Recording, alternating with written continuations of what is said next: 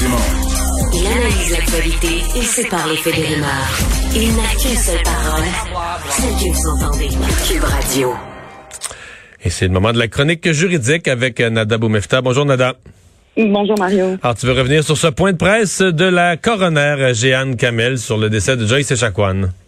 Absolument. Euh, c'est quand même très important. On attendait le résultat de cette enquête-là pour plusieurs raisons.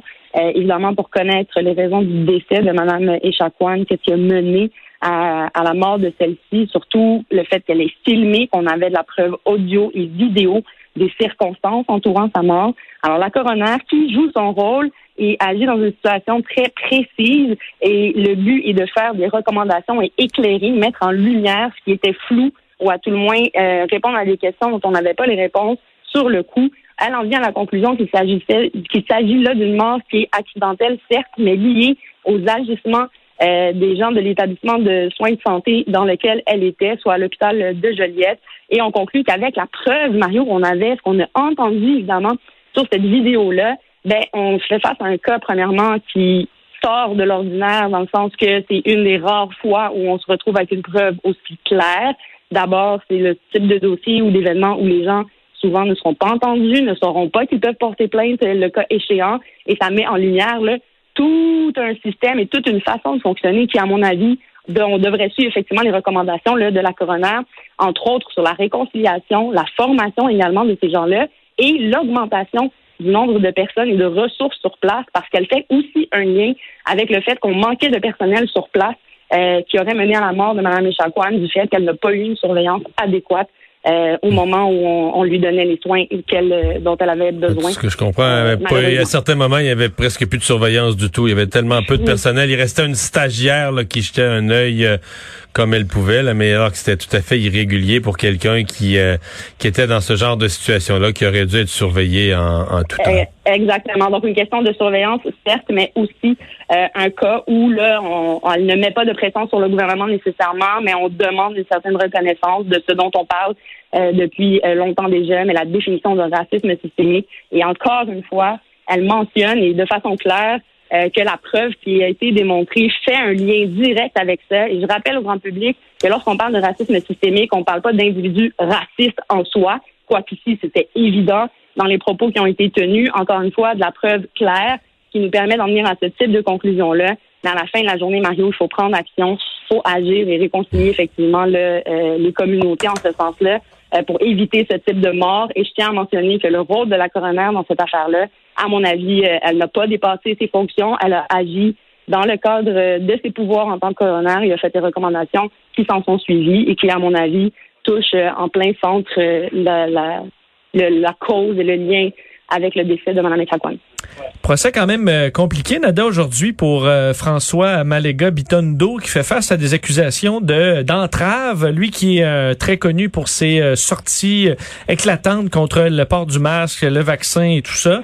et aujourd'hui, ben, il est sorti dans une grande tirade sur bon sur plein de sujets concernant la pandémie, mais entre autres, il va être payé pour avoir porté le masque.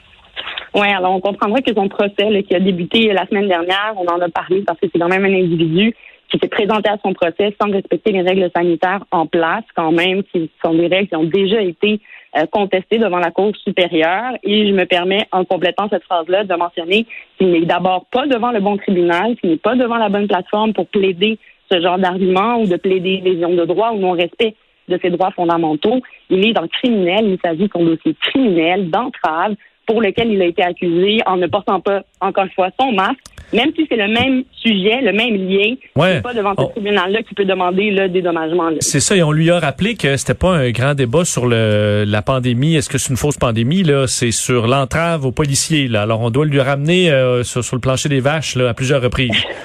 Tout à fait, puis c'est important, surtout dans le cadre d'un procès criminel. les gens vont parfois et souvent, encore une fois, quand ils ne sont pas représentés par avocat, avoir la difficulté à fermer le débat, à cibler les questions en litige et à appliquer finalement, faire la preuve nécessaire suivant les fardeaux de preuves qui sont applicables dans le criminel. Donc là, on voit qu'il tire vraiment dans un champ qui n'a aucun lien avec euh, son accusation d'entrave, dont les éléments essentiels qui doivent être démontrés, c'est que les policiers agissaient dans le cadre de leur fonction et que monsieur les a empêchés de faire leur travail dans les circonstances. Et on comprendra que c'est une situation qui a débuté par le fait qu'il ne portait pas son masque. Donc, certes, c'est en lien avec tout ça. Peut-être a-t-il essayé de présenter une défense en mentionnant que c'est ses droits et libertés et c'est ce qu'il voulait appliquer à ce moment-là, mais ça n'a aucun lien avec les gestes qu'il aurait pu commettre envers les policiers au moment où ils ont intervenu. Donc, pas du tout euh, la question chez Sandy J'ai pas du tout euh, ce qui concerne ce débat-là dans ce cas-là.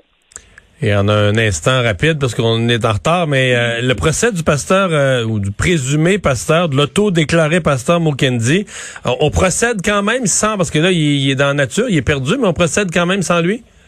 Oui, alors on va comprendre d'abord euh, que le dossier dans lequel il a fui essentiellement, où on a déclaré, un, émis un mandat d'arrestation contre lui, c'est le dossier où il a été déclaré coupable par le jury et où on lui a imposé une sentence de huit ans de détention il a fui entre-temps, mais rappelons qu'il y avait en cours un autre procès visant une autre victime qui s'est déroulé, a débuté au mois de mai, il devait continuer au mois de décembre.